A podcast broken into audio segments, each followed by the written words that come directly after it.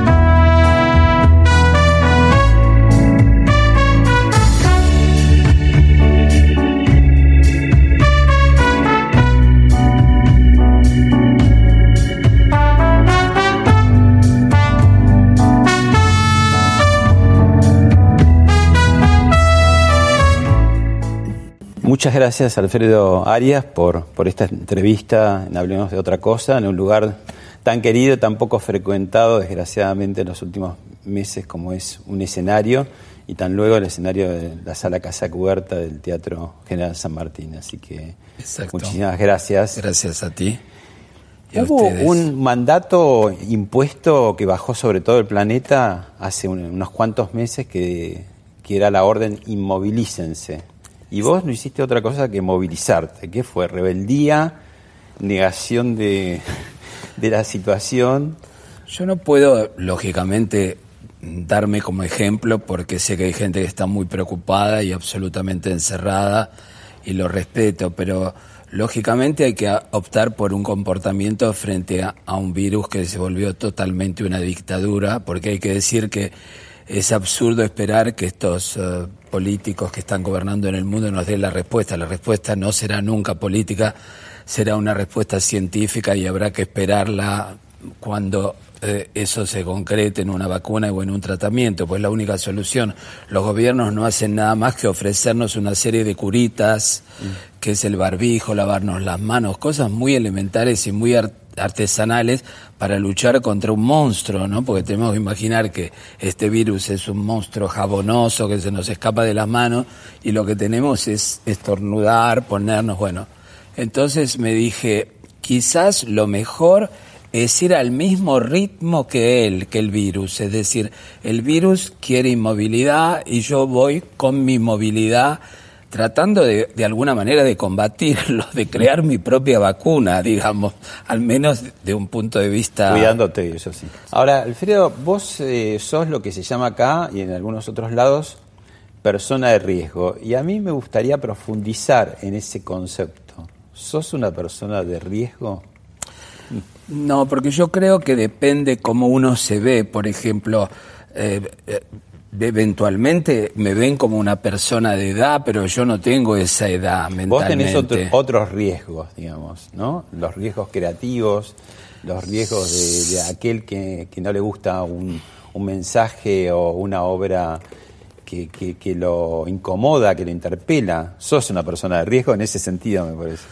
Bueno, riesgo estamos corriendo absolutamente todo el día, mismo fuera de este virus se nos puede caer una maceta en la cabeza y nos mata, es decir, depende cómo uno se concibe y cómo uno está frente al mundo. Yo, por ejemplo, estuve expuesto de alguna manera todo lo largo de esta pandemia, porque fue mi punto de vista para poder existir, porque yo digamos, lo que el, virus nos está diciendo, eh, el otro es nuestro enemigo. Y yo hago teatro, en consecuencia, de ninguna manera lo puedo aceptar. Eso porque el otro es mi espejo. Es decir, si no tengo espejo, ¿qué hago? ¿Dónde voy? Estoy perdido. Entonces, este, hay que optar una filosofía pero yo he viajado con mi compañero, tiene 86 años, fuimos a Grecia, España, en Normandía, viajamos dentro de Francia y por suerte el virus no se la agarró con nosotros. Ahora, ¿el SIDA te resultó, por ejemplo, una peste más real, más, más letal, más eh, amenazante? Debo decir mm, cosas mm, simples, por ejemplo, la verdad que hoy es el primer día, hoy, hoy, hoy, eh, que estuve en contacto con una persona que, eh, que aprecio que se le murió la madre. Hasta este momento, es decir, siete meses que han pasado, nunca yo estuve en una relación directa con alguien que, eh, digamos, no nos vemos con las personas, estamos todos aislados, que ha sufrido un fallecimiento. En cambio, con el SIDA era como, era sobre una, una comunidad eh, lógicamente eh, fue muy, muy espectacular y menos abstracto. Aquí, por ejemplo, si, si prendemos la televisión son cifras, es decir, ahí no eran cifras, eran personas que uno veía, que frecuentaba, amigos, y fue en su primer movimiento del SIDA una especie de, de, situación avasallante. Te, te, invito a ver el primer video que tenemos para ver. juntos. Es un personaje que el disparador es el personaje histórico, pero estoy lejos de ser Eva. Yo la respeto, la admiro, le tengo una gran, mucho, mucho respeto, pero este es un personaje, es un copy, es una, es una Eva de copy, que es el punto de vista de copy, no tiene nada que ver, no es un documental. Entonces, todos esos comentarios están en la obra y justamente quizás eh, mi origen pasa a ser una capa más de esta lectura. Bueno, ahí nos contaba Vicuña cuando hizo en el Cervantes Eva Perón de Copi. Contanos un poco, contarle a la gente quién, e, quién era Copi, cuál fue tu relación con él arriba y, debajo del escenario. Sí, Copi, en el momento que yo lo conocí en París, este, era un gran dibujante de historietas del Nouvel Observateur. La mujer sentada. Hizo la mujer sentada y había creado esa cosa inusitada que era el silencio en, en el comic strip, es decir, por ejemplo, se le hacía una pregunta a la mujer sentada, después se pasaban cinco, seis, siete cuadros, lo cual no pasaba nada y finalmente este, ella respondía. Por ejemplo, el, pato le preguntaba que es un homosexual y se la pasaba todo el tiempo pensando y dice, es un señor que habla así, decía, por ejemplo. Este, ¿Y con Eva Perón qué hizo? Copy. Copy que era de la familia de los Botana, ¿no? Además. Sí, yo esa fue mi gran sorpresa, porque usted sabe que, que el espectáculo sufrió un atentado feroz en, en, París cuando lo estrenamos, eh, y ahí yo descubrí la historia de Copy, pues yo lo conocía como, como un amigo, como a través de su hermano que frecuentaba el atelier de artistas que teníamos en la calle Melo, y después descubrí eh, la fabulosa historia de la familia de Monte Taborda que habían hecho este el diario Crítica. Claro, Crítica había sido el diario de oposición de Perón y ahí había una cuenta pendiente y lógicamente la escritura de copy sobre Eva Perón fue capitalizada como si fuera un panfleto más de la familia de Monte Taborda, mm. cosa que era muy difícil de explicar porque en realidad era la segunda obra digamos, importante de copia. Había hecho la Journée d'une Redeuse, que la había montado Jorge Labelli, y esta es la segunda obra, digamos, importante como autor que sale en París. Claro, y en cambio, en tu caso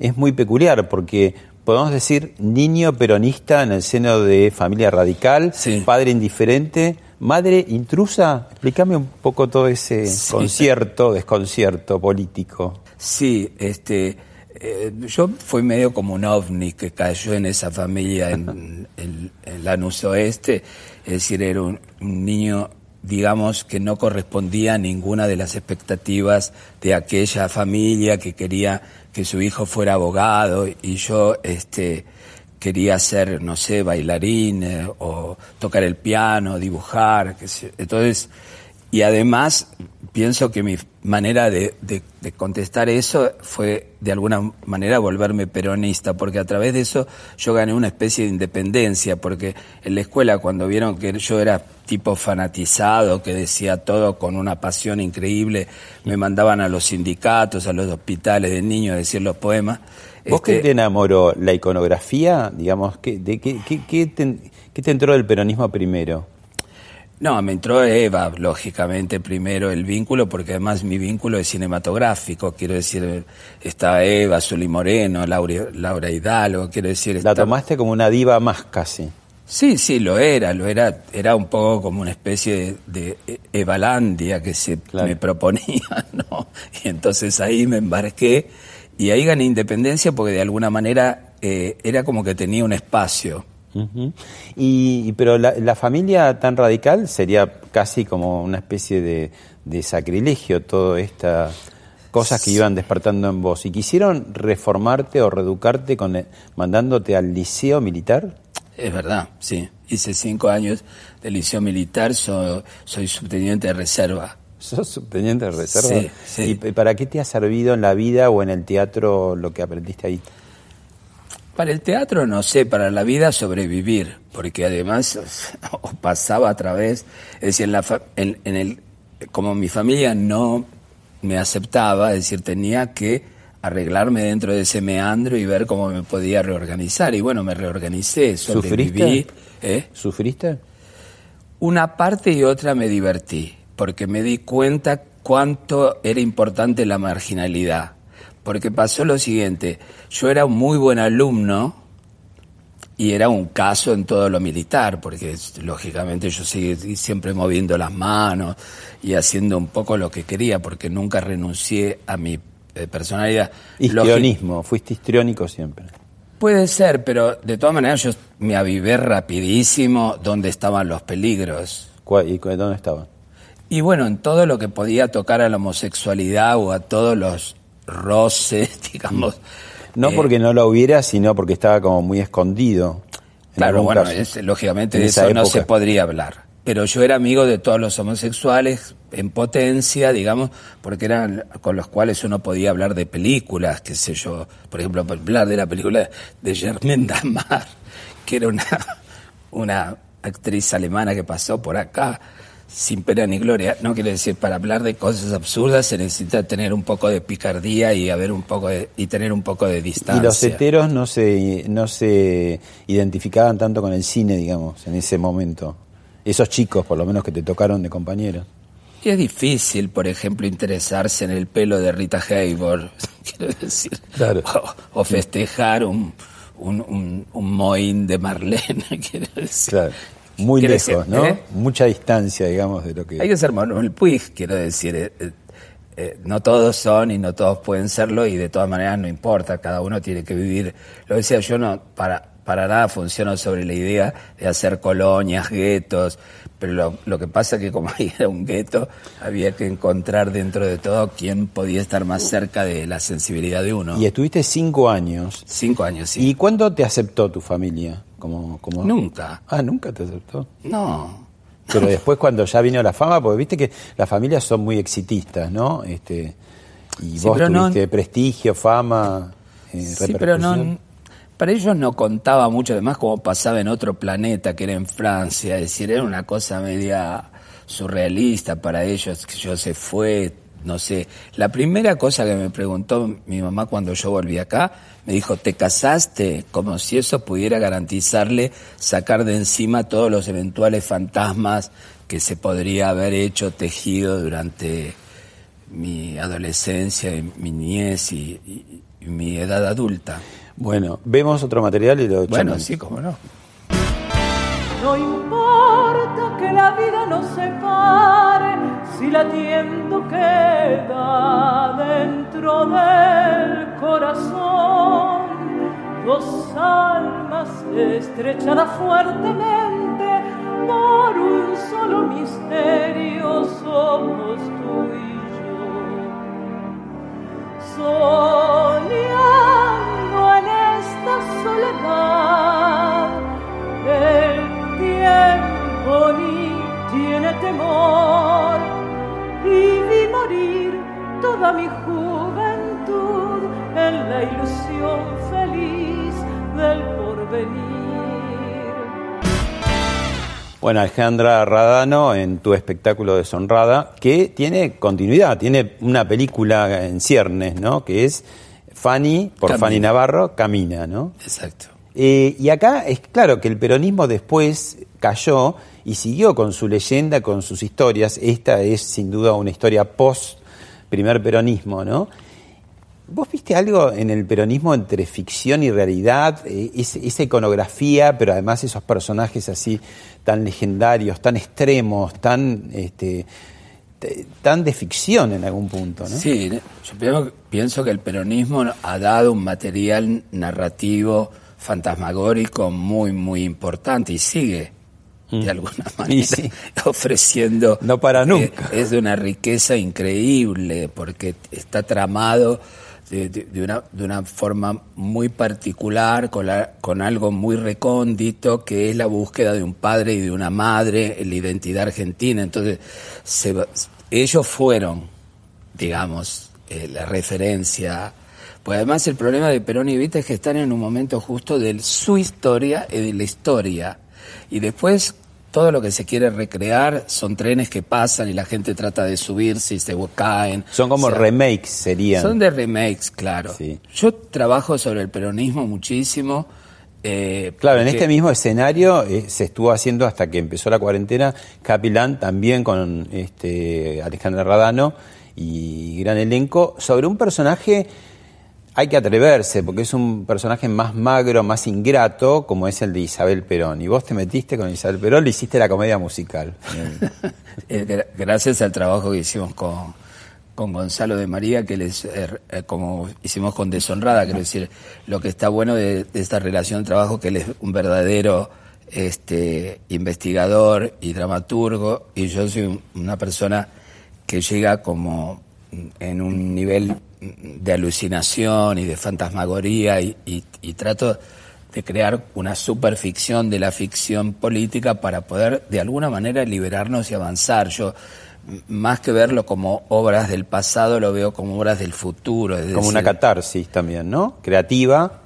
y sí, estamos, punto. estamos siempre un poco lidiando con este problema que hacemos con ese pasado histórico que como vemos este, quiere ser recuperado por aquí, por allá y esta identificación. Yo pienso que lo mejor es amasarlo, a ver si hacemos un buen pan, nos lo comemos y pasamos al futuro. Y, y pasamos a otras obras, porque si no siempre estamos eh, con los mismos personajes dando vueltas. Sí, sí.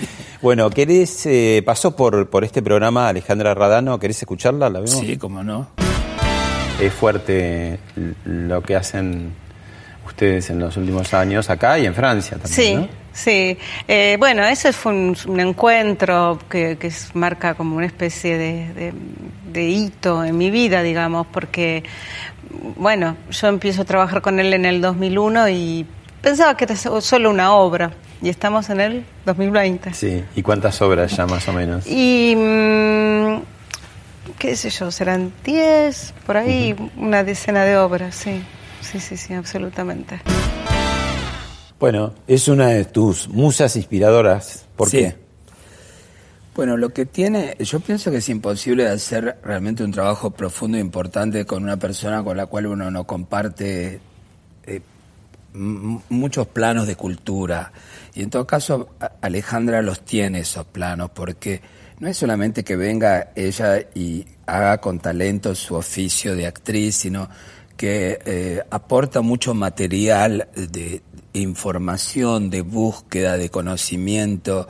Entonces eso crea una, un- una trama mucho más interesante que solamente reunirse para hacer una obra, sino que uno sabe que hay una perspectiva y hay un mundo detrás de eso que puede compartir uno.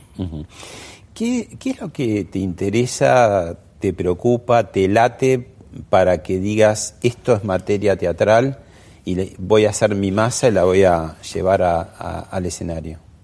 Bueno, por ejemplo, ahora, como ya he hecho, he tenido la suerte de hacer mucho teatro, estoy pensando ver, verdaderamente ser muy, muy selectivo sobre lo que quiero hacer porque prefiero pensar más en términos cinematográficos o de orden de mix media y dejar un poco el teatro de lado porque pienso que ahí justamente el problema que se plantea es cómo transmitir el teatro en un momento de pandemia, cómo lo podríamos contar a través de un medio y de otro lenguaje como es el video o el cine. Este, así que estoy muy a la expectativa de, de eso y hay otros proyectos que me interesan, por ejemplo la colaboración con, con Gonzalo de María continúa porque, eh, digamos, son proyectos que no son solamente el teatro, es también la historia, es comprometerse con una historia y estamos trabajando sobre lo que fue el tema de su libro Cacería, eh, es decir, cuando estos personajes eh, estos tres personajes de civil van a asumir denunciar este grupo de homosexuales en el año 42 y la persecución que sigue. Eso lo voy Sobre a un hacer. hecho verídico, digamos. Sí, es un libro de investigación, se llama Cacería, y sobre eso yo le propuse trabajar sobre un episodio de ese libro. Vos decías al principio que sos de Lanús, ¿oeste? Oeste, sí. Oeste. ¿Qué, qué recuerdos tenés de, de- de- de ese Lanús y qué, a qué atribuís el, el derrape, no ya solo de Lanús, sino de todo el conurbano, digamos, en todas estas décadas ¿no? que han pasado? ¿Cómo era ese Lanús de ese momento y qué Lanús ves ahora, si es que lo ves? Sí, fui, pasé, no reconocí nada, no, no, no, no sabía dónde estaba, porque digamos del...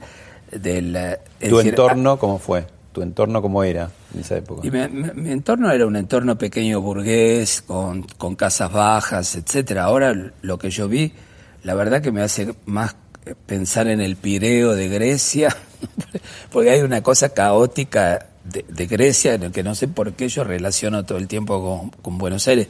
Debo decir que yo no estuve en Buenos Aires durante mucho tiempo, casi 17 años, entonces no he podido seguir el progreso, pero hay una desfiguración total, quiero decir, me parece que si te- debería decirlo de una forma simple, la clase media fue totalmente borrada de eso o desfigurada. ¿Qué es lo que viste Alfredo y tantos más eh, en París como Meca, irse a París, este, quedarse, echar raíces allá, pero lejos de no volver, establecer como una suerte de túnel, de corredor permanente de ida y de vuelta, ¿no? de grandes artistas de todos los espectros? ¿Qué, se encuentra en esa relación, eh, en esa mixtura que finalmente se da entre Buenos Aires y París? ¿no? Yo creo que, por supuesto, está el deseo nuestro de descubrir otra cultura, pero es un lujo que se podía o se puede permitir Francia de trabajar o de incluir o de dialogar con artistas o con personas que vienen del extranjero. Eso quiero decir, yo por ejemplo considero que me eh, que entré en una tradición justamente de artistas argentinos, porque eh, es decir, yo no, no me inventé solo ahí, es decir, yo de alguna manera eh, heredo o entro en la línea que era Víctor García, Jorge Labelli, Coppi, yo, y después hay otras personalidades también que están incluidas en ese camino. Pero me parece que la apertura de Francia, uno solo no puede ir y decir un país quiero hacer y quizás tengo talento. Es la curiosidad, porque eh, yo digo que Francia me protegió muchísimo para que yo siga siendo argentino de alguna manera. ¿Y cómo, cómo te protegió? Porque es verdad, vos no perdiste, o sea, echaste nuevas raíces, conservaste las que tenías y ahí se armó otra cosa, ¿no? Sí, lo que pasa es que efectivamente eh, so- sobre el primero eh, que se han encontrado personas que jugaron un rol importante en la cultura, es decir, tener ministros de la cultura que están presentes en los teatros, en los ateliers, en los diálogos. Muy Y- estimulado todo, todo el arte Claro. en todas sus disciplinas, ¿no? Exacto. Cosa y- que en Argentina, bueno, va y viene y... La institución es ambigua en Argentina, uno no sabe si puede contar con ella o no contar con ella. Ahora yo creo que de todas maneras en Francia las cosas han cambiado porque la diferencia de diálogo que yo he tenido hace, bueno, a lo largo de mi eh, trabajo allá y últimamente es totalmente diferente. ¿Vos te fuiste en qué año y cuántos años tenías? Y yo me fui en el, en realidad en el 68 Claro. y ten- tenía 24 años. Y antes pasaste, tuviste esa muy buena época del Instituto de Itela, que fue, bueno, todavía se recuerda por todas las cosas que, que, que- que hizo de todo tipo de disciplinas, ¿no? Eh, artísticas, plásticas, ¿no? Happening. ¿Cómo fue eso? ¿De qué, qué- qué importancia y por qué, por qué se cortó, ¿no? ¿Qué, qué hubiera pasado si hubiera seguido ese de Itela creciendo? ¿O tenía que también terminar? No, yo pienso que, eh, viste, eh, yo como se dice en general, ah, ya no hay más genios, hay genios y eso. El problema es que para que se logren ese tipo de, situaciones hay que tener, eh, vari- deben coincidir varios parámetros, es decir, una, cultura de los artistas, una cultura de las instituciones, una situación social que lo permita. Quiero decir, por ejemplo, yo no creo que Picasso fue yo soy genio, es una acumulación de parámetros que pasan a través de este hombre, porque si uno ve, por ejemplo, los dibujos de él, los primeros, antes de su intervención y su eh, trabajo visionario, él, él ya asimiló todo, toda la pintura de los siglos y, la pintura clásica y se puede lanzar. Entonces, es, es, se, piden muchas cosas para que eso exista. Entonces, después pueden ser improvisaciones, pero ahí estaba Romero Bre, estaba Samuel Paz, estaba Guido Diteles, había una voluntad de, de que es de que hay pasar algo y un diálogo también constante. Y un entorno, como vos bien decís, todavía social que permitía de bastante equilibrio social, ¿no? Poca pobreza, buena ocupación, una buena cultura, ¿no? Después, claro, también las interrupciones institucionales empiezan a la persecución a la universidad, todas la censura, bueno, todo eso evidentemente. Claro, este, nosotros vivimos esa parte de censura y, de que como que eh, ese centro se volvió un centro eh, riesgoso justamente para la sociedad y pasamos de porque eh, lo increíble que fue haciendo una, un trabajo contemporáneo que se ganara muchísima popularidad, porque la gente se despertó frente a un fenómeno, por ejemplo, la, la obra de Marta, la Menezunde, este, fue un éxito popular. Y estaba en las revistas y salían en televisión, claro. no, Es, no es tan común, ¿no? Que alta cultura, porque era alta cultura, era al mismo tiempo muy este, afable, muy eh, accesible, ¿no? En algún punto. Exacto, y, así fue como se volvió como un blanco para la represión, porque finalmente terminó de forma relativamente trágica, con nosotros sacando las obras, descolgando las obras, haciendo una especie de barricada en la calle Florida, que la, la policía de todas maneras ya había eh, tomado la costumbre de venirnos a, a a detener y íbamos a una comisaría, salíamos de una y íbamos a otra, en ¿Por fin. qué parece que, asusta tanto la creatividad? Por suerte ahora no tanto, pero algunas fuerzas eh, represivas o algunos eh, partidos políticos, ¿por qué les asusta? Me parece que, eh, sinceramente, todo pasa en el arte, diría. Toda la historia pasa en el arte. Quiero decir, por ejemplo, que conduce, decís, conduce un poco a la ejemplo, si yo quiero, si alguien me dice que quisiera entender la, cultura española, le diría primero uno va al Prado y ahí recibe como un baldazo esa pulsión increíble, esa, esa cosa visionaria, porque mismo que estaban retratando esa gente, hay algo que se proyecta más allá y que llega hasta hoy. Yo diría, el arte es eterno y la política efímera. Mm. Entonces la política teme, digamos, que el arte le fije un camino. Eh, eh, eh, que le saque potencia, que le, que le saque, porque, digamos, pareciera que estamos dominados por Trump. Y no va a ser así, va a ser David Lynch probablemente el héroe de, de ese siglo, u otro. Pero no es él el visionario, el visionario es el artista, va a quedar como un fenómeno curioso, una especie de Frankenstein de... Entonces hay como un instinto, vos decís, eh, de, la política en, decir, mi enemigo es el eh, arte, ¿no? Sí, sí, pienso que sí, porque siempre se ha atacado, eh, se, vuelve, se vuelven seres extremadamente peligrosos. El otro día leía, creo que en, que en Liberación, en París, toda una serie de escritores que contestaban a Trump. Es decir, yo digo, claro, es la, la América pensante frente a una especie también de virus indomable. pero quiero decir, sí, ahí está la inteligencia, sí. Bueno, te, te, invito a escuchar que te dejó un mensaje el director precisamente general del Complejo Teatral de Buenos Aires, eh, Jorge Tellerman. Perfecto. Alfredo Arias es uno de los espíritus más inquietos, más geniales, más creativos eh, eh, del universo artístico y más allá, como es un buen artista, de los que uno conoce. Desde uno de nuestros primeros encuentros en París, hace décadas, con un proyecto animado también con un gran amigo común como Edgardo Jiménez, que habíamos imaginado un homenaje al, Ditela.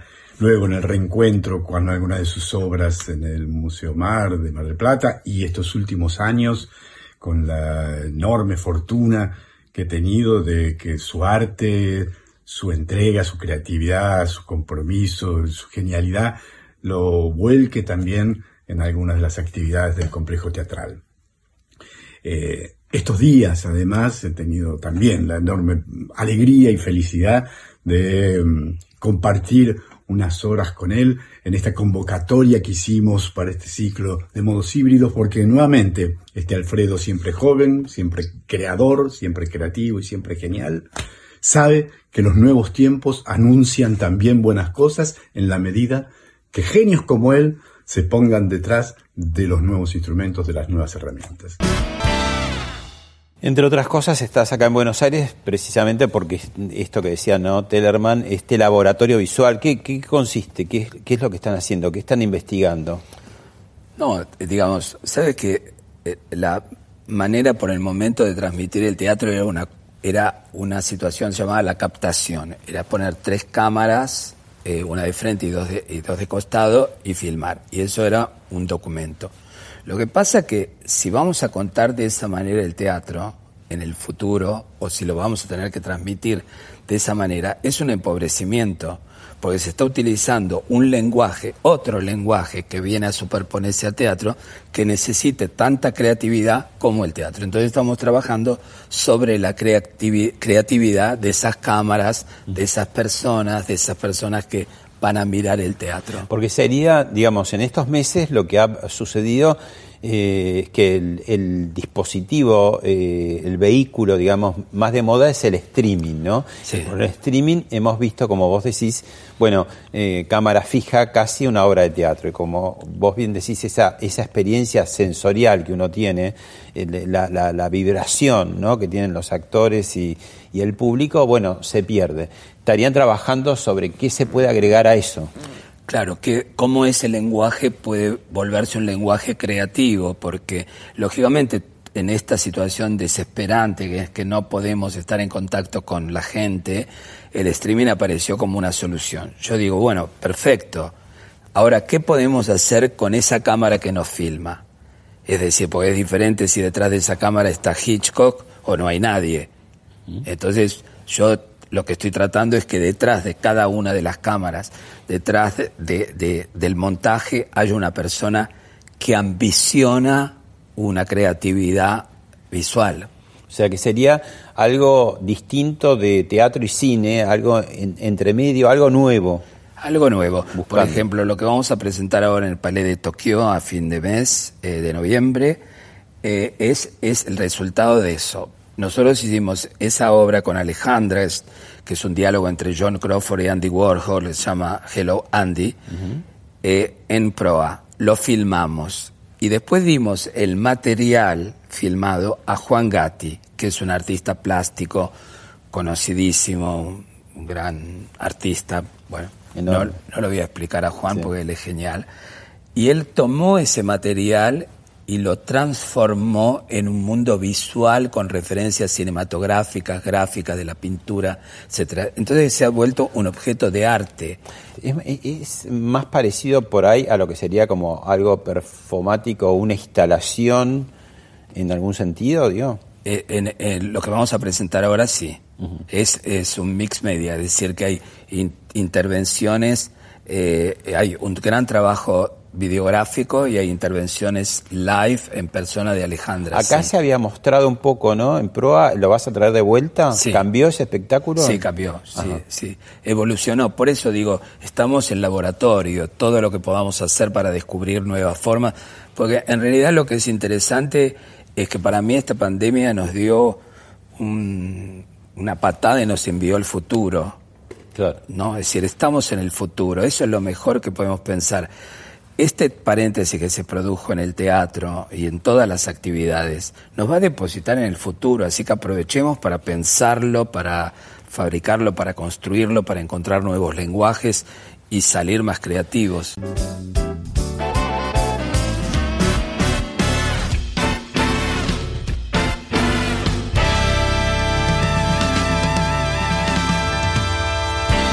Estás también en el, como el jurado de premios eh, de estímulo a escritura, ¿no? Con la Fundación PROAF, Bungeborn y el diario La Nación. ¿Qué, es eso?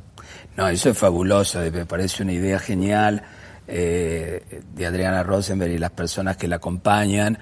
Es decir, yo lo considero que es un premio de escritura, pero en realidad lo que se ha convocado es escribamos y para mí reflexionemos todos juntos, es decir, crear un espacio de reflexión, de pensamiento, de ver lo que ha pasado internamente a nivel de, de, narración, de ficción, de invención en este espacio. En cambio, de dejarlo perdido en la estratosfera, de pronto poderlo compartir. Bien. Eh, otras imágenes de obras tuyas para ver.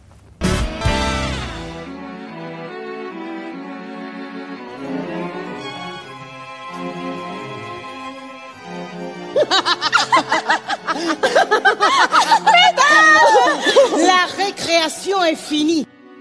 Alors, monsieur Fricotin, je voulais dire en pur français. Je vous emmerde. Montez, ou je vous descends. Allez vous faire foutre, cher sensu.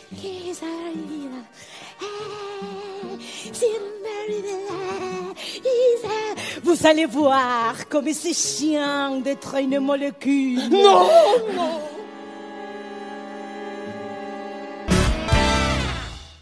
¿Este es El Tigre? El Tigre es una obra de riesgo.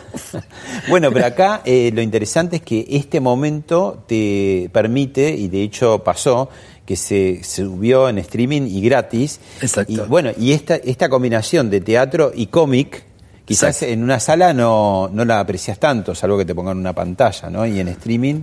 Sí, no, lo que, lo que fue interesante en ese caso fue el trabajo paralelo entre José Cunio, que hizo un comic strip, y la obra. Pero además la obra, digamos, cuando digo de riesgo, es que, eh, por ejemplo, yo he trabajado varias veces sobre material descartable, es decir, por ejemplo, para que para que la gente nos entienda como Ed Wood, como agarrar cosas de peor Wood o, realizador o de Armando Bo o digamos cosas este eh, trash, digamos, de, de- de la cultura, no necesariamente.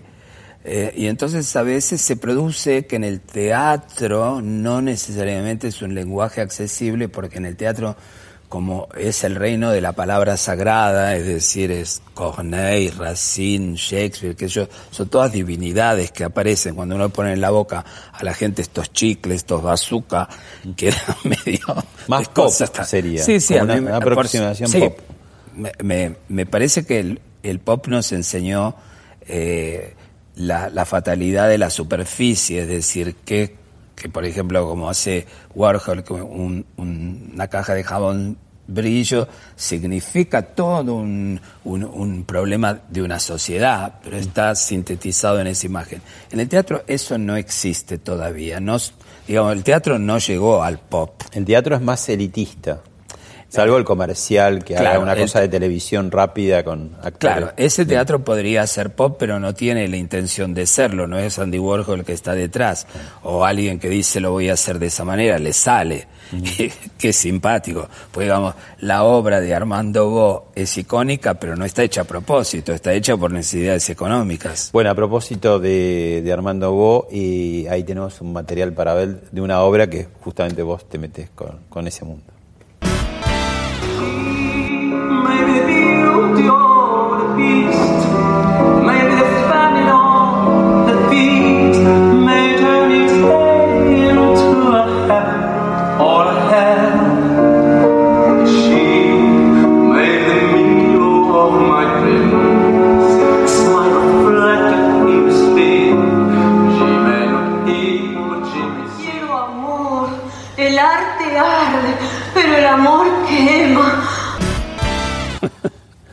Bueno, ahí, ahí vos eh, en, este, en estas obras, esta es Cinelandia, Sí, sí. que acá se vio, yo la vi en el Teatro de la Ribera, eh, claro, está tu, tu amor por el cine. Sí, ¿no? exacto.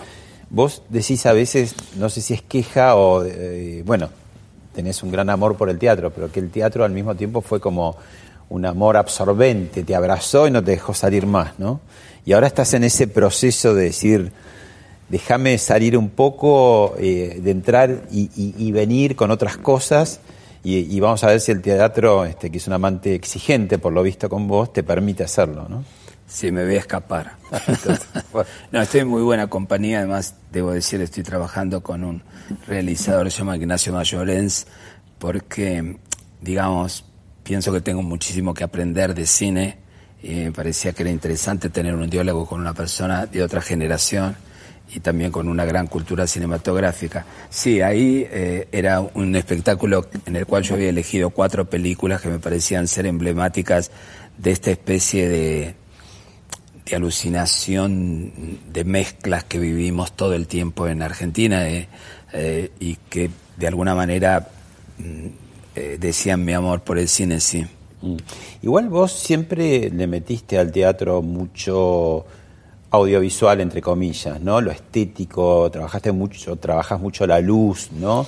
Este, el vestuario, el maquillaje, siempre tuvo algo también como muy florido, ¿no? Muy, este, eh, no, no esa cosa que decías del teatro solemne, sino que, que le, le- empezaste a faltar el respeto en el buen sentido de la palabra, ¿no? Sí, por ejemplo, no, lo que yo pienso es que todo es lenguaje, quiero decir, un maquillaje es lenguaje, una peluca, es lenguaje, un zapato es lenguaje, es decir, después, bueno, está el alma del actor que tiene que juntar todo eso y hacer el milagro.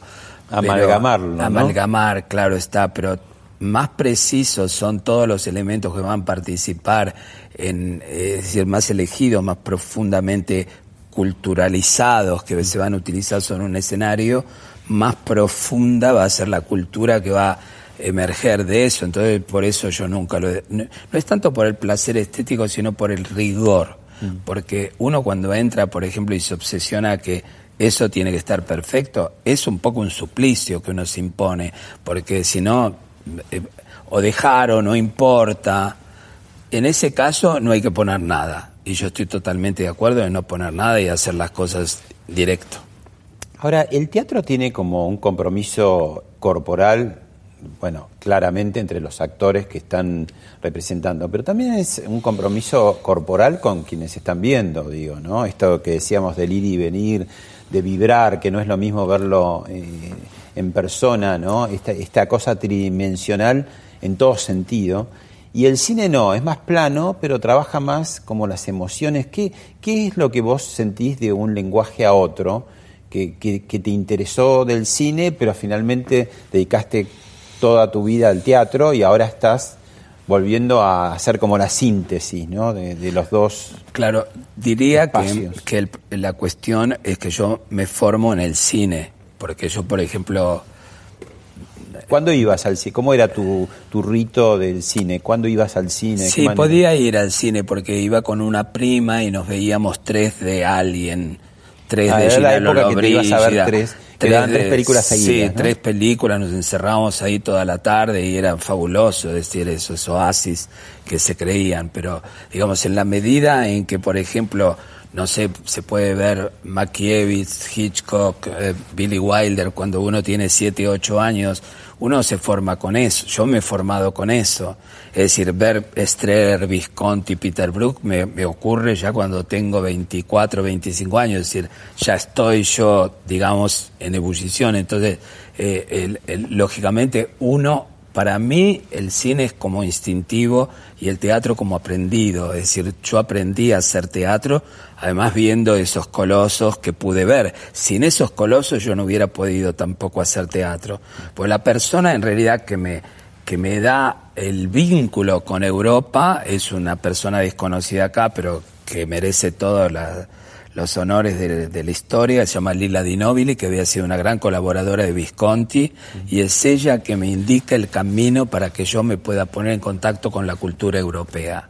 Es ella la que me ofrece las herramientas para que yo haga penas de corazón de una gata inglesa, pero también me, me, me acerca al gran creador de máscaras, que era un señor ruso, que su padre había colaborado con Diaghilev. Entonces me encuentro como mm, metido en un barco que contiene una cantidad de significados los trajes los hace la hija de Karinska.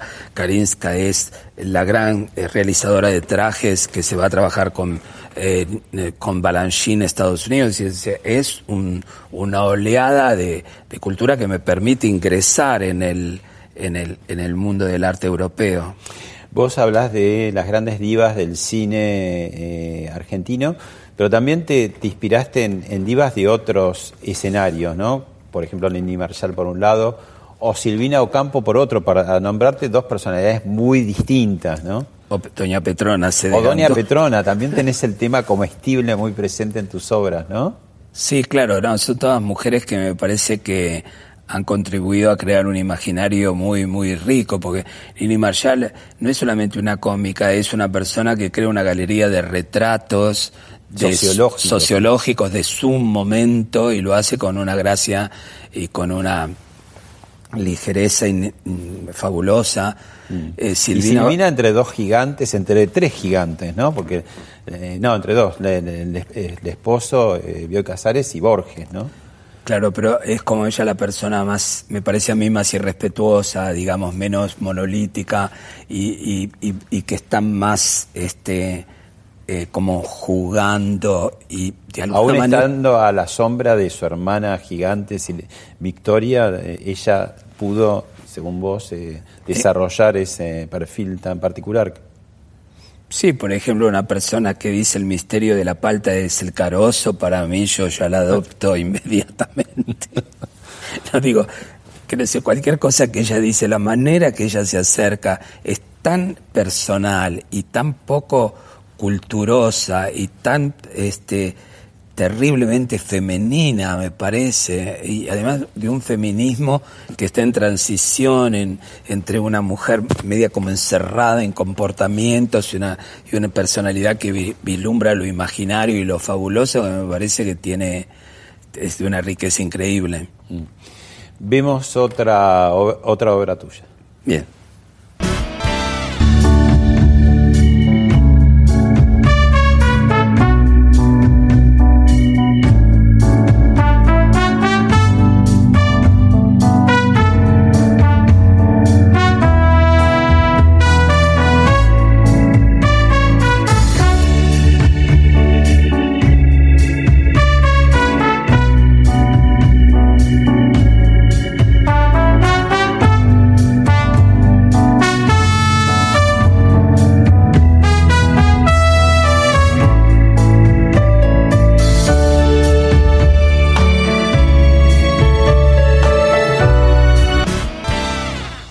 Esta es ella.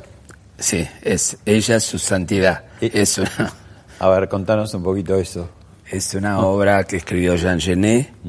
ah, Uno de tus autores más eh, frecuentados también en tu, en tu En realidad, producción.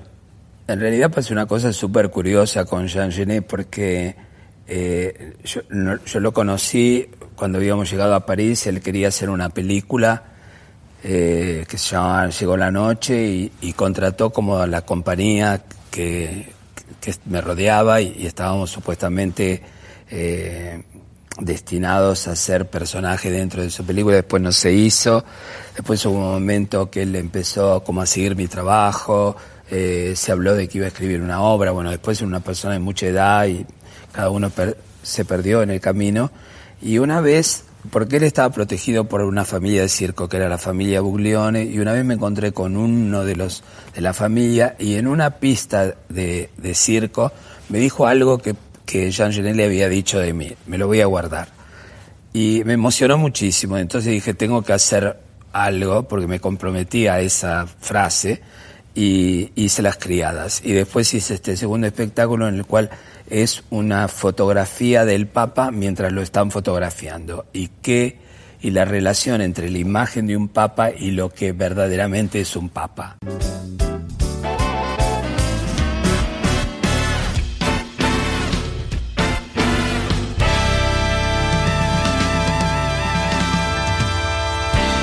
Vos decís en Hemafrodita, creo, ¿no? O, Sí. o- la idea que queda es que en, en lo ambiguo no está tanto el problema como en lo fijo, ¿no? Que en realidad siempre se combatió, se un poco hay esta cosa de la sociedad en otras épocas que perseguía o era una cosa como oculta, ¿no? Eh, que los, los, roles fijos, si son impuestos peor, eh, son parte del problema. ¿Cómo es ese tema? Bueno, es un amplio, es un amplio tema, es decir, eh, en el caso de Hermafrodita, que es un espectáculo que hicimos con Carlos Casella y Mayra Bonar, eh, se cuenta la historia de este eh, personaje del siglo XIX que en realidad vive totalmente feliz en un convento de mujeres con un comportamiento femenino masculino porque es un personaje hermafrodita y cuando crece ese personaje, eh, digamos en la edad, eh, se descubre la naturaleza de su estado ambiguo y la sociedad no lo acepta, lo condenan, de alguna manera una condena a elegir, a elige la sociedad por él uno de sus sexos y ese personaje se destruye, se, se suicida.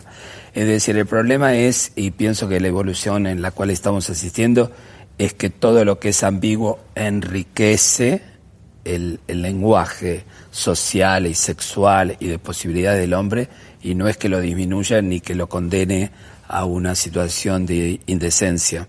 La última, eh, es una época donde se derriban tótems, eh, religiones, eh, instituciones, trayectorias.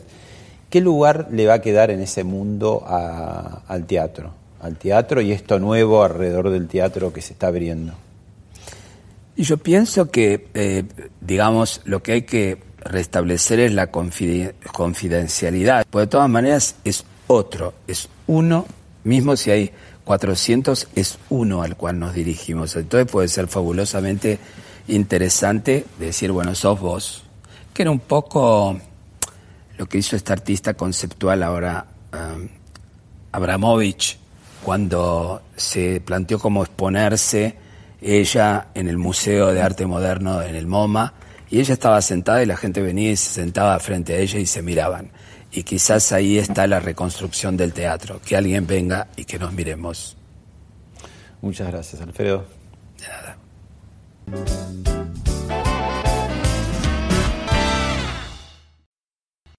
Esto fue Hablemos de otra cosa con Pablo Sirven, un podcast exclusivo de La Nación. Escucha todos los programas de La Nación Podcast en www.lanacion.com.ar. Suscríbete para no perderte ningún episodio. Estamos en Spotify, Apple Podcast, Google Podcast y en tu reproductor de podcast favorito. Seguí escuchando La Nación Podcast.